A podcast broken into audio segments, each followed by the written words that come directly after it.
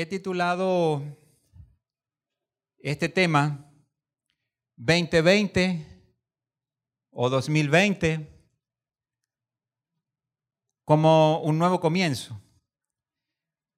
Y quiero compartir esto desde mi corazón. El Señor eh, me ha dado como una, una perspectiva personal de lo que sucede cuando normalmente vamos de un año a otro, ¿verdad?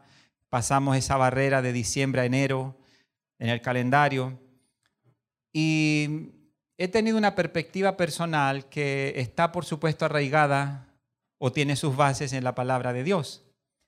Así que eso es lo que quiero compartir con ustedes en esta mañana. Considerando que cada vez que inicia un año, muchas personas se ponen metas, escriben sus planes, sus deseos, sus sueños, sus anhelos, lo que quieren alcanzar en ese año. Y no está mal ponerse metas. Eso es muy bueno, es recomendable hacerlo. Pero la realidad es que mucha de la gente que escribe y hace sus planes, la mayoría tal vez no los logra. No sé si alguien está de acuerdo conmigo aquí. Pero a veces hay gente que es muy ambiciosa incluso y no tiene tres o cuatro cositas anotadas, tiene como 20. Pero cuando termina el año, cuando pasan esos 12 meses de ese año calendario, se dan cuenta que de 20 cosas no lograron más que tres o cuatro en muchas ocasiones. Entonces, más que escribir nuestros planes o nuestros deseos, nuestras metas, pienso que debemos detenernos un poco y preguntarle al Señor, y esto es muy importante como introducción, más que escribir y que hacer nuestros planes para un nuevo año, un nuevo periodo de nuestra vida, creo que es muy importante detenernos un momento y preguntarle al Señor cuáles son sus planes para nuestras vidas y a través de nuestras vidas. Yo creo que por nuestra humanidad nosotros somos así, de que tenemos deseos, tenemos anhelos y anotamos y nos enfocamos en eso. Vuelvo y digo, eso no está mal, pero creo también que hay un orden bíblico para todas las cosas. Y esto de iniciar un nuevo año, una nueva etapa en nuestra vida no está exento a eso, que esté también incluido el orden bíblico en esta etapa. Vamos a la escritura para entrar en el tema. Proverbios 21, versículo 31. Proverbios 21, 31. Téngalo ahí, que ya lo vamos a leer, porque luego de esta introducción yo quiero que tengamos una breve oración, pero de todo corazón le digamos al Señor que Él nos instruya a través de su palabra. No es a través de un hombre, de una persona que se pare delante de nosotros a hablar es la palabra de Dios, que ella pueda ser nuestra guía, nuestra lámpara, como dice la escritura. Lámpara es a mis pies tu palabra y lumbrera a mi camino. Si nosotros no tenemos una lumbrera y andamos en un lugar oscuro, podemos tropezar, podemos caer, nos puede ir muy mal. Entonces creo que es muy importante que de todo corazón le digamos al Señor que Él nos hable hoy como siempre lo hace, que este día también nos hable de manera precisa para esta nueva etapa que emprendemos como año 2020. Amado Dios, te damos muchas gracias por este tiempo que hemos tenido en familia, como iglesia Cántico Nuevo. Adorándote, Señor, hemos tenido un tiempo precioso en tu presencia. También, Señor, en este momento que comenzamos a ver tu palabra, queremos, Padre, que tú nos hables, que tú nos ministres, que tú nos aclares cosas que tal vez hay que ajustar en nuestra vida. Enséñanos a caminar en esta nueva etapa que se llama año 2020, según tu propósito, según tu voluntad. Señor, nosotros tenemos sueños, tenemos anhelos, tenemos metas, pero todo queremos fundamentarlo en ti. Y queremos primero lo que tú tienes agendado para nosotros en este 2020, más que nuestra agenda personal en el nombre de Jesús. Amén. Se entiende, ¿verdad? La introducción. ¿Para dónde es que vamos con el tema? muchas veces nosotros tenemos esa situación. ¿Cuántos han hecho una lista de, de planes y metas para este año? Hay una persona, hay tres, cuatro por ahí. Bueno, todos la hicieron. Yo no estuve aquí, estábamos en otra labor ministerial el domingo pasado. De verdad les hemos extrañado, hermano. Un par de domingos que uno no, no esté acá y no les vea, se les extraña.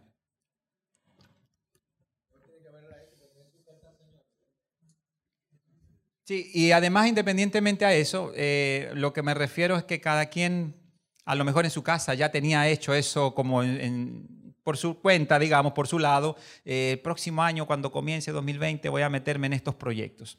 Y eso está muy bien, está muy bien. Ahora vamos a tal vez ajustar algunas cosas conforme a la palabra de Dios. Proverbios capítulo 21, versículo 31.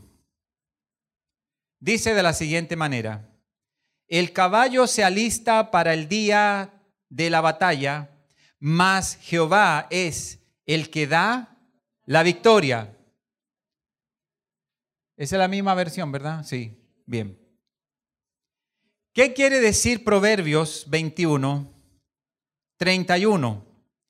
En una primera instancia, este, este versículo me llamó mucho la atención. En días pasados estaba chequeando un poco el libro de Proverbios y encuentro que esto calza perfecto cuando ya estaba terminando el año, yo pensando también un nuevo año que comienza, si el Señor nos da vida, ¿verdad? Un nuevo año. Lo vi como una nueva oportunidad, lo vi como puse el título allí, como un nuevo comienzo. El Señor es tan grande en misericordia que a veces nos permite comenzar de nuevo. Recuerde que de hecho nuestra vida cristiana es un comenzar de nuevo. Dice que cuando uno viene a Cristo, todas las cosas viejas pasaron. Y dice que de ahí en adelante todas son hechas nuevas, nuevecitas de paquete. Entonces, el Señor tiene en sus planes, en su propósito, en su estilo de trabajar con la humanidad, de darnos oportunidades de comenzar de nuevo. Y el pasado, pasado es. No podemos vivir atados al pasado, no podemos estar tristes porque no logramos esto o aquello el año que terminó, sino verlo ahora como una oportunidad y tal vez comenzar un nuevo año con más madurez. Y lo digo primero por mí mismo. Porque cuando termina un año uno dice, verdad, yo tenía tales planes, pero en realidad hay un par de cosas que no las tomé ni en cuenta. Cuando empezó el año yo estaba entusiasmado, pero después las solté y no hice nada en favor de eso. Yo le voy a dar unas sencillas pautas, eso no estaba en planes ni estaba en el, bosquejo. Eh, en, en, las capacitaciones que uno tiene para trabajar en el ministerio y esas cosas de liderazgo y que se usan mucho, hay cosas tan básicas, pero a veces hay gente que no lo maneja. Y habemos otros que lo sabemos y lo hemos recibido y lo olvidamos y no lo hacemos o no lo llevamos a la práctica. Hay cosas tan básicas. En liderazgo y planificación, una de las capacitaciones que he tenido eh, para trabajar en la obra, se ha enseñado, por ejemplo, mucho acerca de metas, pero esas metas no son simplemente, ok, aquí están anotadas mis metas, sino hay un, un formato sencillo, práctico y funcional. Metas a corto plazo, a mediano y a largo plazo. Yo puedo partir el año incluso o los años por delante, por supuesto planificando en el Señor, porque el mañana no nos pertenece, pero es bueno planificar en el Señor y hacerlo de manera correcta, de manera bíblica. Entonces podemos hacer cosas a corto plazo, a mediano y a largo plazo. Aquella meta que necesita 10 meses para que yo la pueda lograr, aquella meta que necesite dos años, por poner algunos periodos. Yo puedo partirla en esos tres bloques. El resultado final está allá. Ese es el largo plazo, pero para yo conseguir aquello necesito ponerme una meta a mediano plazo y una a corto plazo. Entonces ese es mi termómetro también que yo uso cuando voy a ver si estoy alcanzando aquellas metas o voy ya cerca de alcanzarlas. Porque mis metas a corto plazo son las cosas más fáciles, más sencillas, más alcanzables, obviamente, y yo logro esa primera etapa, entonces voy por la segunda etapa, la meta de mediano plazo, y luego entonces completo, llegando a concretar ese proyecto. Es algo tan sencillo, pero a veces no lo ponemos en práctica, se nos pasan los años y lo olvidamos. Cada quien tendrá sus metas, sus planes, pero tal vez a alguien aquí le puede servir como una, un tip para ver ese tema. a veces es bueno también ver cuáles son mis habilidades, mis capacidades. Entonces, tengo que ver también cuáles son mis debilidades y hay que trabajar en eso, en función de eso. O sea, son cosas puntuales y básicas tal vez. Sé que aquí no estoy diciendo nada nuevo, pero a mí mismo me hace bien recordarlo. bien, entonces cuando la palabra de Dios dice en Proverbios 21:31 que el caballo se alista para el día de la batalla, más Jehová es el que da la victoria, eso nos está diciendo que nosotros debemos alistarnos, debemos prepararnos. Hay una tendencia en el cristianismo que mucha gente todo se lo deja a Dios. Y en un sentido puede ser correcto, pero en este punto hay algo que no está bien. Porque mucha gente dice inclusive, yo descanso en Dios. Dios eh, lo va a hacer. Ajá. Pero hay algo que tú y yo tenemos que hacer. Porque inclusive lo que tú y yo hagamos, eso va a mover la mano de Dios para hacer lo que tú y yo no somos capaces de lograr. A veces tú tienes un plan, un propósito y es muy fuerte, pero si nosotros, como dice la escritura ahí, si el caballo se alista, si nosotros nos alistamos para la batalla, mire, cuando un caballo va a ir a la batalla, cuando una persona va a ir a una competencia olímpica, dígame usted si se prepara o no. ¿Se prepara o no? muchísimo, eh, un cristiano diría, hermano, yo me pongo mis tenis y yo arranco para allá, que el Señor va conmigo, aleluya. Y no está mal de un punto de vista, pero creo que bíblicamente eso sería también una imprudencia. Eso sería algo que no está ni siquiera respaldado por lo que el Señor está diciéndonos en esta palabra, porque nosotros tenemos que alistarnos, o sea, hagamos nosotros los preparativos, esforcémonos y hagamos lo que nos toca a nosotros, pero sabiendo que el Señor es el que tiene en sus manos darnos o no la victoria. Amén. Gloria a Dios. ¿Cuántas cosas no hemos alcanzado? Bueno, el Señor sabe por qué no nos permitió alcanzarlas. Tal vez Él está demandando algo más de nosotros.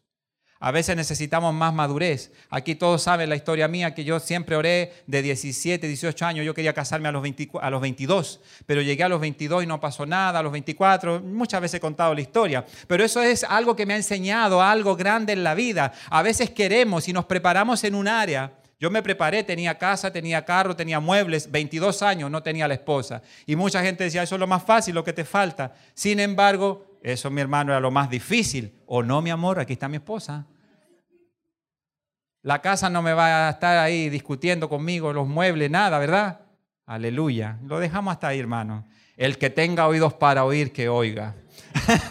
o sea, a veces hasta se hace más fácil adquirir esas cosas, una casa, un carro, los muebles. Pero mire, adquirir una buena esposa para nosotros los varones, eso viene siendo lo más grande, lo más fuerte, lo más difícil. Aleluya. Pero cuando tú lo adquieres y está en el, en el plan de Dios, esa mujer entonces ahí nos damos cuenta, sí, que realmente valió la pena esperar. ¿Y esperar qué? Como en el caso mío. Pasaron los 22 años, yo seguía esperando. 24, 25, 27, a los 28 ya casi cumpliendo los 29, a cuatro meses de cumplir los 29 me casé. Sin embargo, eso me, me ha dado una enseñanza para la vida. Fácil, sencillo. Y eso se lo digo y se lo predico a los jóvenes, a los adolescentes por ahí, a los solteros. A veces Dios, nosotros tenemos tanto deseo y tenemos incluso todos los preparativos materiales para casarnos, pero Dios está demandando más madurez de nosotros.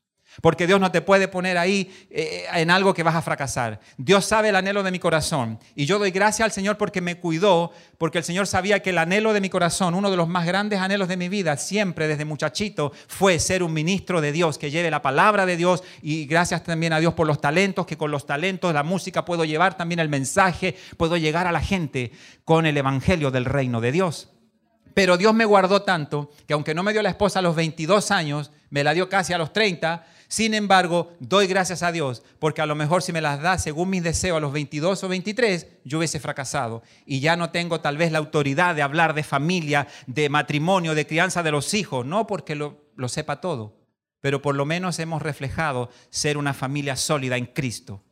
Y aunque tenemos nuestras diferencias en el matrimonio, nuestras discusiones y esas cosas, créame que en una discusión, en ninguna discusión, en 18 años de matrimonio, en ninguna discusión en mi casa se ha quebrado un plato. Aleluya. Esa es la buena noticia, hermanos. Ni el palo de la escoba tampoco. Y el uslero no ha volado nunca por mi casa tampoco. ¿Sabe cuál es el uslero? En Chile se llama uslero. El rodillo, el rodillo de amasar el pan. Es que eso es típico. En Chile dicen, no, eh, la mujer le tiró hasta con el uslero. Gracias a Dios no ha volado ningún plato, ningún uslero, ningún rodillo en mi casa. La escoba está buena, la chancleta no se ha usado tampoco en eso, hermano. Gloria a Dios. Bueno, terminó el tema aquí y aquí más vamos a hablar. Entonces, el caballo se alista para la batalla. Tenemos que hacer nosotros nuestra parte, nuestro preparativo, sabiendo que el Señor, el Todopoderoso, no es que Él no, pudo con tu, con tu proyecto, con tus metas, no, no es eso. Él sabe el por qué y para qué. Tómelo así, véalo de ese punto de vista y haga ajustes en su vida. Yo los hice y los sigo haciendo. A veces Dios no, ve la madurez suficiente en nosotros para entregarnos algo en nuestras manos. Falta ajustar algunas cosas. Y eso es lo que vamos a ver hoy conforme a la palabra de Dios. Muchas veces nosotros decimos, voy a hacer esto, voy a hacer aquello, etcétera, etcétera. Pero, y aquí me gusta citar la Biblia, Salmo 127.1 dice, si Jehová no edificare la casa, en vano trabajan los que la edifican.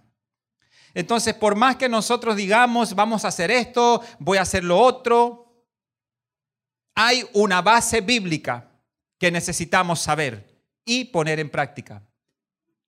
Es el Señor el que debe ser la simiente. El Señor debe ser el pilar en nuestra vida y cuando digo nuestra vida es en nuestros proyectos, incluye todo eso que está acorde al tema. Tengo planes, tengo proyectos. El Señor tiene que ser ese pilar primero en todos esos proyectos, en todas esas metas. Porque si Él no está metido en el asunto, en vano vamos a estar trabajando y esforzándonos para lograr nuestras metas. Aleluya. Eso es así.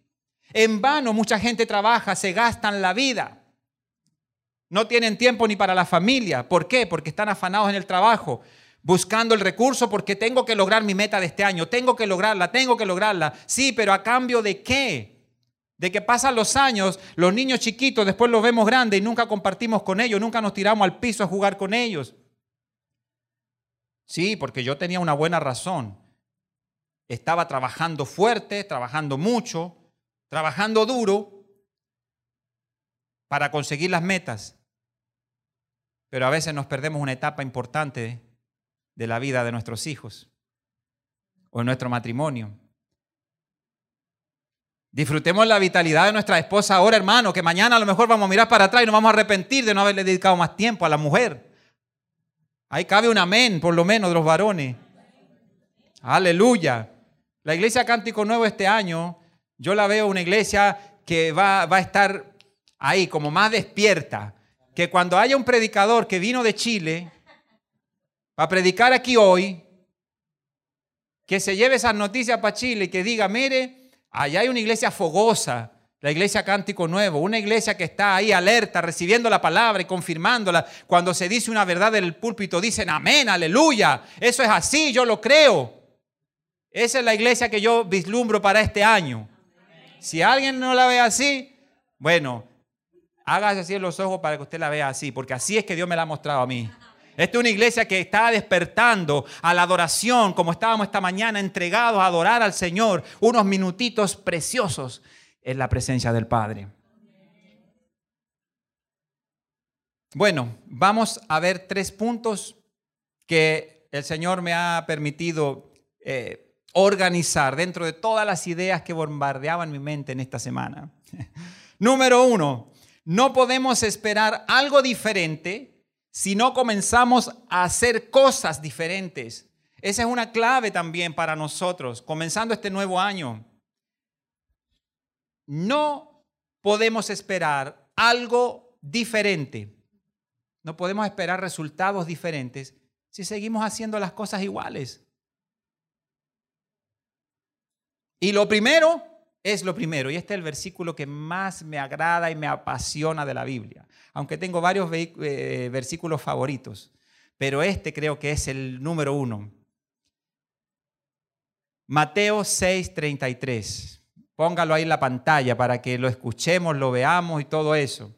Aunque uno ya se lo sabe, imagínense como una poesía, es muy sencillo, muy corto, pero para que la gente también sepa que así es que se escribe eso. Mire, más buscad primeramente, o sea, por encima de todo lo que busquemos. Vamos a ir de una vez desglosándolo, desmenuzando ese versículo. Esa palabra me gusta, es clave. Habla de buscar, pero como número uno, ¿qué tenemos que buscar? El reino de Dios y su justicia.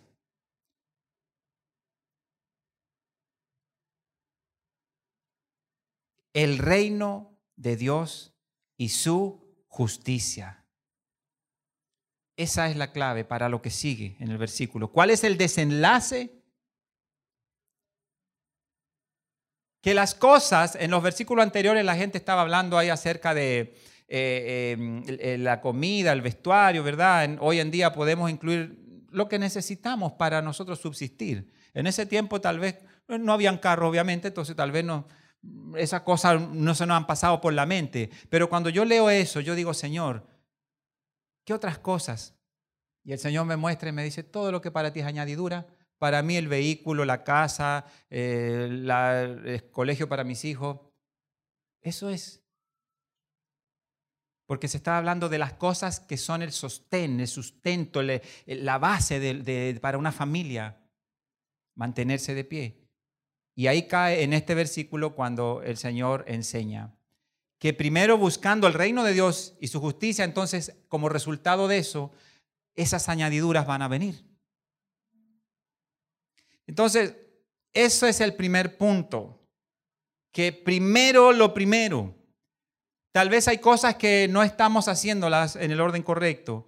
Por eso el punto uno yo lo escribí así. No podemos esperar algo diferente si no comenzamos a hacer cosas diferentes. Y Jesús eh, fue muy claro al dejarnos ese versículo, al decir esas palabras, esa enseñanza que busquemos primeramente el reino de Dios y su justicia. ¿Cómo yo busco? Vamos a lo práctico ahora.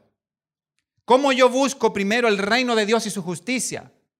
Hay muchas formas, pero tenemos que nosotros acoplar esas formas a nuestra vida cotidiana. Busco el reino de Dios primeramente cuando yo en la mañana me levanto y hago de todo menos comunicarme con el Señor. Ahí no, ahí no estoy buscando el reino de Dios primero. A veces, y es una realidad que tal vez ha afectado mucho a la humanidad, la parte tecnológica. Lo primero en la mañana que mucha gente hace es revisar todos sus mensajes, sus cosas ahí, las redes sociales, bueno.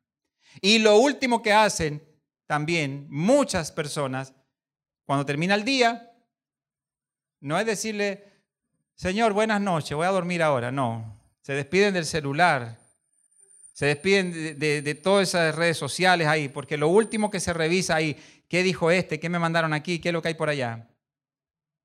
Y yo creo que eso nos está a nosotros atrapando, absorbiendo y tenemos que dar un vuelco porque si queremos cosas diferentes en nuestra vida, hay cambios que hacer también en nuestra vida.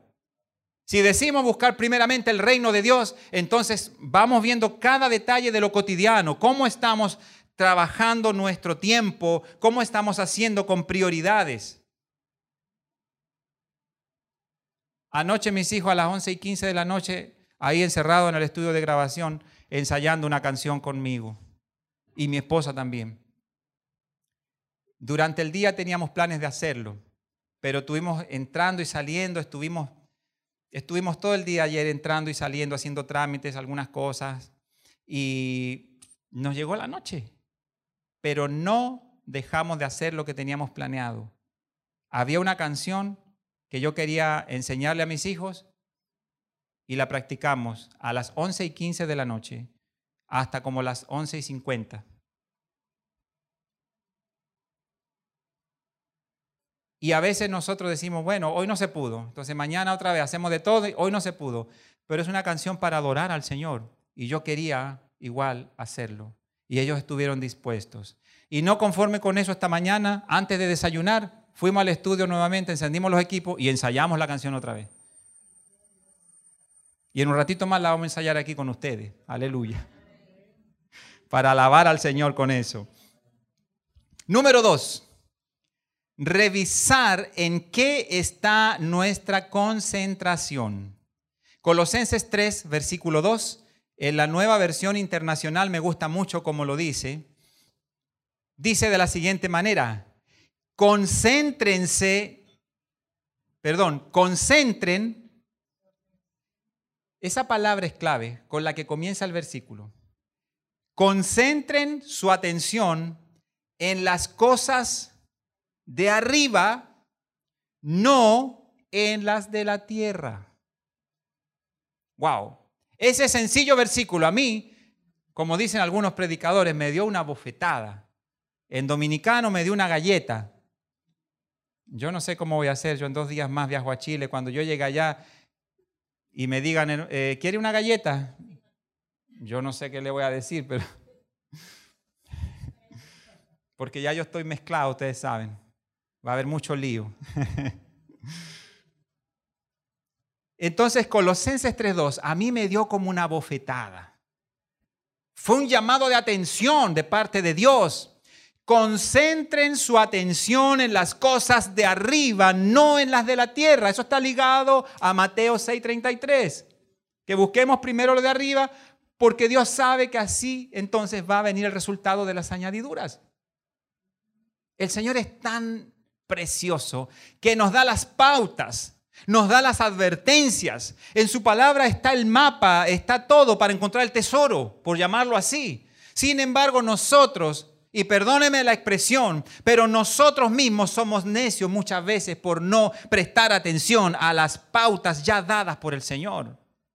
A veces queremos una mejor vida en muchos aspectos, a veces queremos vivir la paz del Señor y creemos que cuando eh, todas las cosas funcionen a mi favor, cuando todo me resulte al 100%, ahí es que voy a tener la verdadera felicidad. Sin embargo, la Biblia nos habla claro que no es por lo que tú adquieres, no es por los logros, no es por los viajes de placer, no es por el amigo que tú tienes, que es un amigo de renombre. Ah, entonces ahora yo sí tengo una vida, wow. No, no y no. La palabra de Dios nos da todas las pautas. Somos nosotros los que tenemos que usar la sabiduría para decir, voy a regirme por las instrucciones del Padre para ver los resultados que estoy anhelando. Usted me ve aquí hablando de esta manera y siempre yo digo, yo tengo tal vez más problemas y más situaciones que resolver que muchos de los que están aquí presentes. Pero mi esposa, como muchas veces ha pasado, me ha dicho, me ha dicho, cuando llegamos a casa después de un lugar donde yo he predicado, me dice, yo te desconozco. Yo digo, ¿qué pasó? ¿Tienes otro? No, no, no, te desconozco cuando te veo con esa pasión, con esa energía, cuando predicas, porque yo sé lo que estás viviendo, lo que estamos pasando, pero cuando tú te propones que vas a servir al Señor en algún área, sea con la música, con la predicación, me dice, de verdad que no eres tú. Es la fortaleza y la gracia del Señor sobre ti, me dice. Y doy gracias a Dios porque mi esposa me dice esas cosas, porque si no yo tampoco me daría cuenta para darle más la gloria al Señor, porque es Él el que nos alienta a seguir de Él provienen mis fuerzas. Es posible que estemos nosotros también siendo idólatras. ¡Ah! Ahí alguien se puede asustar. Muchos pueden decir, no, yo ya dejé la iglesia tradicional que idolatra a los santos y los tiene ahí en un cuadrito o en un monumento de piedra, de yeso, de madera. Mire, pero es muy posible que incluso nosotros, sin darnos cuenta, estemos cayendo en idolatría. Y esto no necesariamente es tener esos ídolos como esos dioses falsos o esas imágenes como muchos piensan, que solo eso es el tema de idolatría. Mire, muchas personas idolatran los bienes materiales.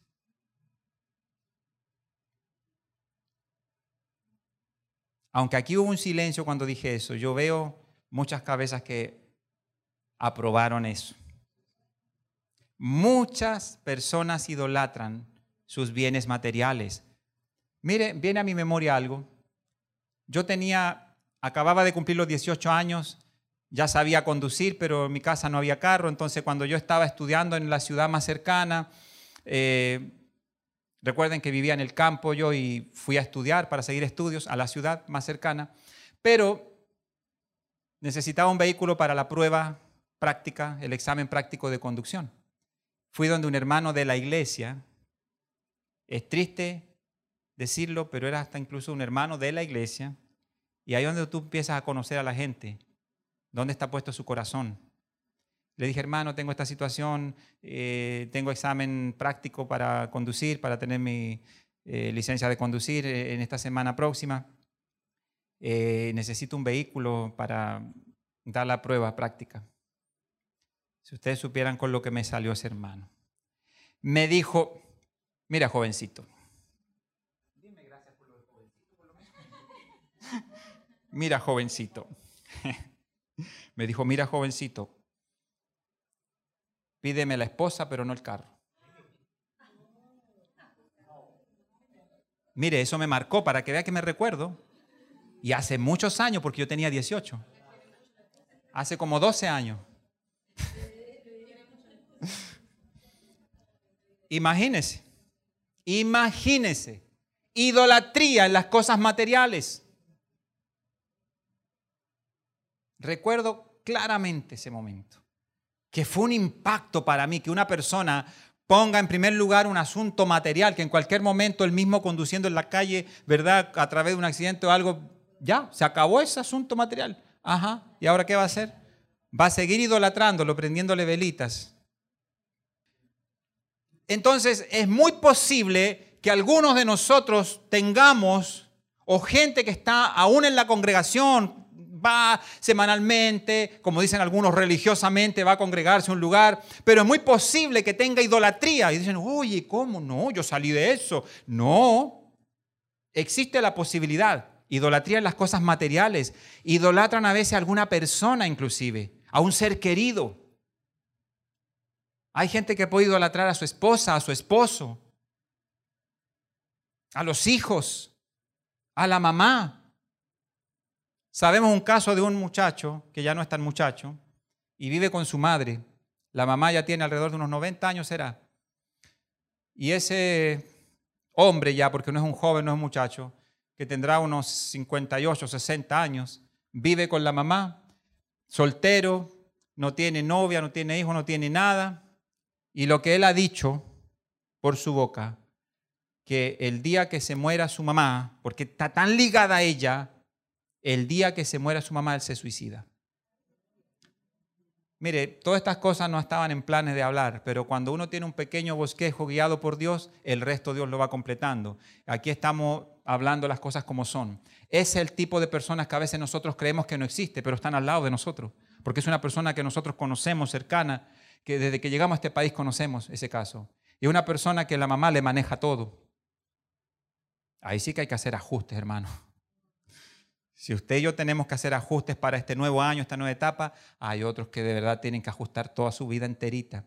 Como aquella persona que estaba orando en el altar de rodilla y le decía, Señor, quita todo lo malo que hay en mí. Señor, quita todo lo malo que hay en mí. Quítalo, Señor, todo lo malo, llévatelo, quita todo lo malo, hazlo desaparecer, Señor, quita todo lo malo que hay en mí. Tanto que oró así, el hombre desapareció entero.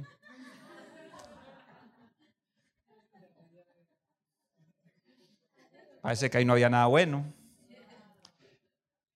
Entonces, a veces nosotros mismos estamos alejados de una realidad que nuestro entorno vive, aún los de nuestra propia casa, aún los de nuestro propio vínculo familiar y amistades y de trabajo, que los vemos todos los días y creemos que todo está bien. Pero mira, a veces hay cosas bien terribles que está viviendo la gente. Porque hay gente que idolatra a su madre, a su padre, idolatran a la esposa, al esposo, a los hijos. Idolatran su carro, su casa, sus muebles. Hay que hacer ajustes, hermano. Hay que hacer ajustes. A veces tenemos proyectos para el nuevo año, para nueva etapa, que eh, la nueva etapa de vida. Pero Dios está esperando que hagamos ajustes. Porque si Dios nos da y nos permite alcanzar tal o cual meta, cual sueño, Dios también sabe que nuestro corazón todavía no está preparado para aquellas cosas. Yo por eso todavía no tengo un Lamborghini. Dios está esperando que yo, usted sabe. todas las cosas en el tiempo del Señor, cuando Él sabe que ya es el tiempo, nos las entrega. Ahora una pregunta, ¿qué hay de la avaricia? ¿Ah? ¿Qué hay de la avaricia? Mire, Colosenses 3, 5, la nueva versión internacional. Colosenses 3:5 dice, por tanto hagan morir todo lo que es propio de la naturaleza terrenal. Y ahí menciona inmoralidad sexual, impureza, bajas pasiones, malos deseos y avaricia, la cual, ahí hace referencia a la última, y avaricia, la cual es idolatría. Ah, ahora entiendo. Muchas personas dicen, ¿verdad? Y como que comenzamos a hacernos un autoanálisis, a veces nos damos cuenta que hay un chin de idolatría en nosotros. Mira, estoy hablando medio dominicano aquí también, un chin.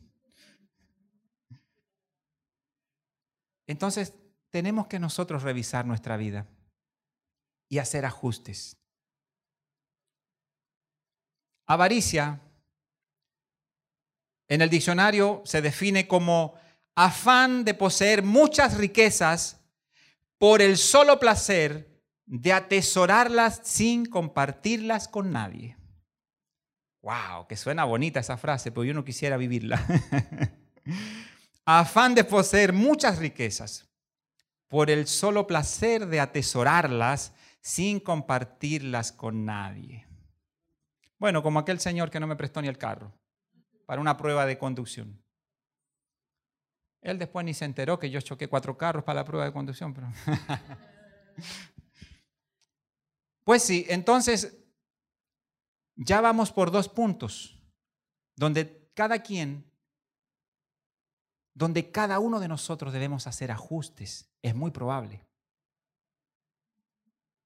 No vaya a decir después usted salir por esa puerta diciendo, el predicador dijo que yo era un ambicioso, una persona llena de, avaricia, de orgullo. No, no, no, no, no. Yo me estoy aplicando la palabra primero a mí mismo, porque hay cosas que creemos que no las tenemos, pero cuando nosotros nos vemos como en un espejo a la luz de la palabra, nos damos cuenta que hay varias cosas que creíamos no tenerlas, pero forman parte de nuestra vida y tenemos que alinearlas y ajustarlas a la palabra de Dios.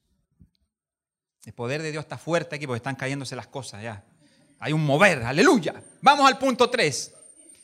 El punto 3 lo puse como una pregunta. ¿Qué cambios haremos en nuestra vida cotidiana? Ya hablando de esta nueva etapa, en este caso, que muchas veces esto nos da como la sensación de que hay que hacer ajustes, cambios, proyectos nuevos, metas, cuando empezamos un nuevo año. Por eso lo puse así. ¿Qué cambios haremos en nuestra vida cotidiana? Y este punto está muy ligado al primer punto o a la primera parte del tema. Si la Biblia nos instruye a buscar primero las cosas de arriba, lo del reino de Dios, entonces, ¿qué haremos en este nuevo año? En esta nueva etapa de vida que Dios nos permite vivir. Eso es como para analizar cada uno de nosotros.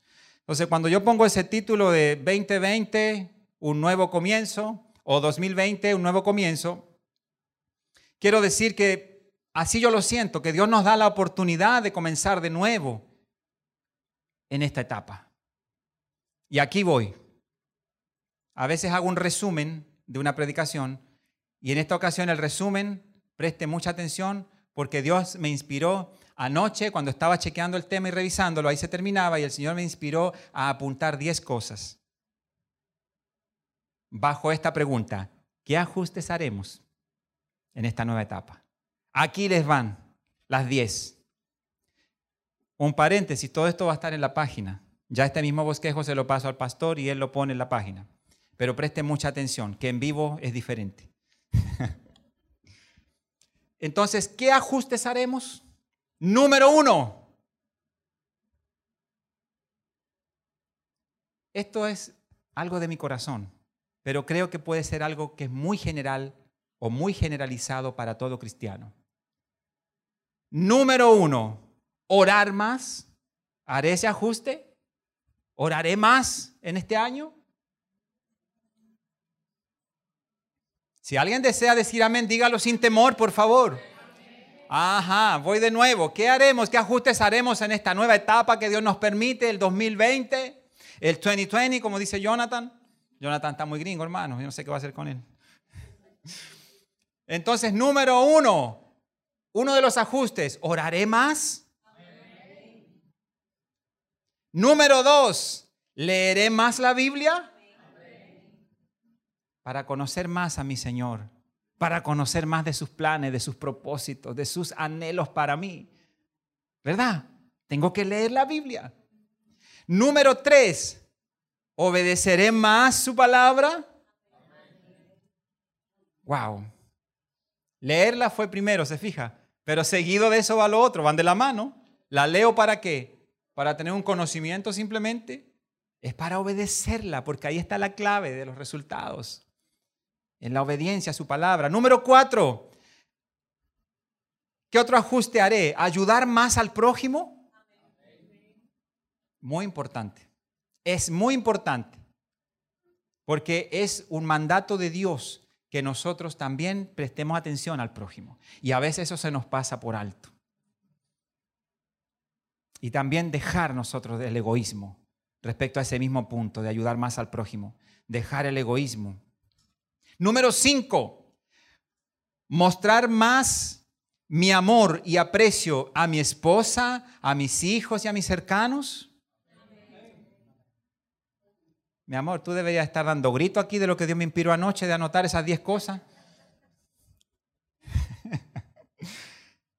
Entonces, tenemos que analizarnos, porque es verdad, a veces le damos mucho tiempo al trabajo, que es correcto, le damos tiempo a amistades, es correcto, pero la balanza a veces está desequilibrada porque a los de casa no le estamos dando un tiempo de calidad, no les no les estamos dando un tiempo que es necesario, el tiempo que se merecen, el tiempo que necesitamos mutuamente para interactuar. Nosotros fuimos al cine, la última vez fue cuando? Anoche, no digan eso, que antes de venir al culto no hay que ir al cine. Anoche fuimos al cine. Pero nosotros teníamos mucho tiempo que no íbamos a un cine. Ahora, eso no quita, para que usted sepa, porque le doy también unos tips. Hay gente que no, si no tiene dinero para ir al cine y para todo lo que implica, mire, una vez hasta le cuesta ajustarse a la cartelera, a los horarios, ok, pero siempre hay formas. Hoy en día hay mucha facilidad de ver una buena película en la casa. Nosotros no vamos tan seguido al cine, pero mire, créame que muchas veces, aquí están mis hijos, nosotros nos instalamos a ver una película y estamos preparados. Tenemos la máquina eléctrica que hace las palomitas. Están invitados los que tengan fe. Tenemos una máquina que hace las palomitas hace varios años, unos cinco años tal vez. Tenemos nuestro cine en la casa y el cine es más cómodo. Nosotros, niños, vamos, vamos a dar un bañito, nos ponemos pijama y nos quedamos aquí tendidos ahí en la sala y vemos una buena película. Pero dedicar tiempo a la familia, no teniendo esa, eh, eh, siempre esas excusas, es que eso es un gasto, es que ir para allá es tiempo, es que hay que movilizarse. Hay formas, pero tenemos que sacar un tiempo para también la familia. Entonces, ese era el número cinco, mostrar más mi amor y aprecio a mi esposa, hijos y cercanos. Número seis, administraré mejor las finanzas y recursos que Dios pone en mis manos. Y eso incluye las enseñanzas también que hemos recibido acá constantemente acerca de lo que le pertenece al Señor, ¿verdad? Y lo que es también de una forma voluntaria, lo que es una ofrenda, por ejemplo, que a veces nosotros traemos a la casa del Señor y nosotros muchas veces, mire, yo en estos días evaluaba algo. Cuando a mí ya no me queda balance, no me queda saldo en el celular, yo, yo uso un celular prepago, no necesito tener un plan y atado a una factura, esa es mi forma personal de manejarme, toda mi vida me he manejado así y funciona perfecto, porque hay meses que me salen a 100 pesos o a 200 pesos, pero no tengo que pagar una factura obligada de mil y algo. Bueno, pero cuando ya me queda poquito saldo, siempre aparece algo para ponerle aunque sea 100 pesos al teléfono. Pero cuando es ofrenda, no hay. O hay, pero un chin nada más. Que no llega ni, ni al mínimo que le pongo al teléfono. ¿Me entiende? O sea, hay ajustes que tenemos que hacer. Hay ajustes. Esperamos las cosas que provienen de Dios, pero Dios está esperando por nosotros que hagamos ajustes en nuestra vida. Número siete. ¿Daré más y mejor testimonio de mi vida cristiana? Wow. En todo momento, en todo lugar, debemos dar buen testimonio. Y si lo estamos dando, bueno, sigamos así y sigamos siendo aún mayor testimonio para la gente que nos rodea. Número 8. Otra de las cosas o ajustes, menguar en la queja de lo que no tenemos. Otro ajuste que tenemos que hacer. Muchas veces la parte humana nos lleva a quejarnos de lo que no tenemos, pero nos olvidamos de la lista grande de lo que sí tenemos. Entonces, el, número 9 dice, ser más agradecido de todo lo que recibo de parte del Señor. Menguar en la queja y ser más agradecido por lo que yo he recibido, reconociendo que Él me lo ha dado. Y el último, número 10, le daré a Dios alabanza y adoración con todo mi ser el Señor anhela que nos convirtamos en un verdadero adorador. En este nuevo año, nuestra, esta nueva etapa, que podamos llegar a eso, a convertirnos en ese verdadero adorador apasionado, con entrega y pasión por su presencia. Por eso en esta mañana teníamos ese momento de adoración y esto ha sido lo que Dios ha puesto en mi corazón. Más que decir este nuevo año, les recomiendo que hagan esto para que alcancen sus metas eh, de una forma humana o, buscada en un libro de, cómo planificarse y cómo alcanzar metas. Mire, el mejor libro es la palabra de Dios. Y Dios cuando me mostró esto, lo que quiso mostrarme fue que Él está más interesado en nuestro avance espiritual que en nuestro avance material.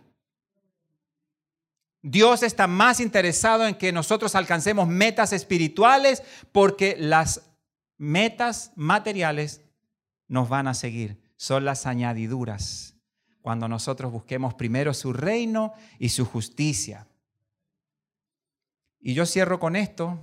Llámeme a Jonathan, vamos a terminar cantando al Señor la canción que ensayamos tanto anoche bien tarde y hoy por la mañana. Vamos a adorar junto al Señor en este momento. Termino con esto en Filipenses 3. Esta mañana Dios me llevaba a esa palabra inclusive. Filipenses 3, versículo 13 y 14.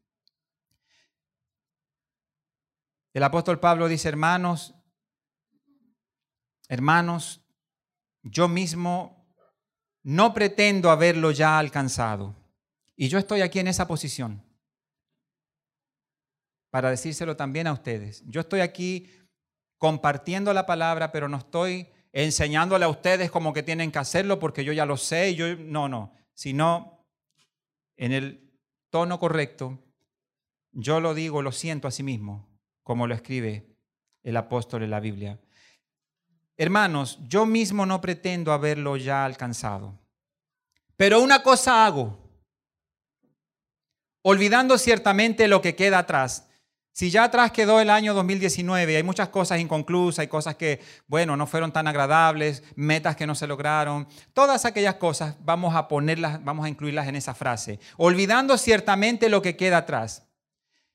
Y el otro paso es, dice, y extendiéndome a lo que está adelante. Pero ¿a qué es lo que se extiende? El versículo 14 lo aclara. Dice, prosigo a la meta. ¿Cuál es tu meta para este año? ¿Nuevo carro, nueva casa, viajes? Dios me ministró esta mañana con esto. Mire, el tema no se terminó anoche cuando yo terminé el bosquejo. A mí Dios me va dando así como paso a paso los mensajes en muchas ocasiones. Y hoy el Señor lo completaba con esto, porque hablamos mucho de metas cuando empieza un nuevo año. Pero Él dice, prosigo a la meta. Y mire cuál es la meta.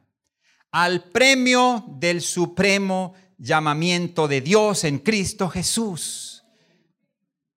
Ese debe ser nuestro primer anhelo en esta nueva etapa. El año 2020 comienza. Estamos tenemos los primeros cinco días que estamos estrenando este nuevo año, nueva etapa. Que nuestro anhelo sea yo prosigo a la meta, yo me extiendo a lo que está por delante. Mucha gente que solo hablan de prosperidad material y bienestar y todo eso. Usan este versículo para nada más apuntar a las cosas materiales. Tienes que mirar lo que está delante, tienes que proponerte alcanzarlo, pero mire, vamos a aterrizar en el contexto correcto. Prosigo a la meta, dice la escritura, y dice al premio. ¿Cuál es el premio? Al premio del supremo llamamiento de Dios en Cristo Jesús. ¿Cuál es ese premio? Mire, el Señor ministró mi vida esta mañana y en paralelo con la situación de salud de mi madre, que esperamos nada más por, horas, por minutos, su partida de esta tierra. Pero yo decía, mi mamá se extendió a lo que está por delante. Porque delante de ella tenía el sacrificio de Cristo en la cruz que le daba el premio de estar una vida eterna con el Señor. Y yo también quiero extenderme cada día para mirar esa meta y que esa sea la meta número uno, que ese sea el propósito y el anhelo número uno de nuestras vidas, amados hermanos, que ese sea el anhelo, que ese sea el motor, el que nos motiva.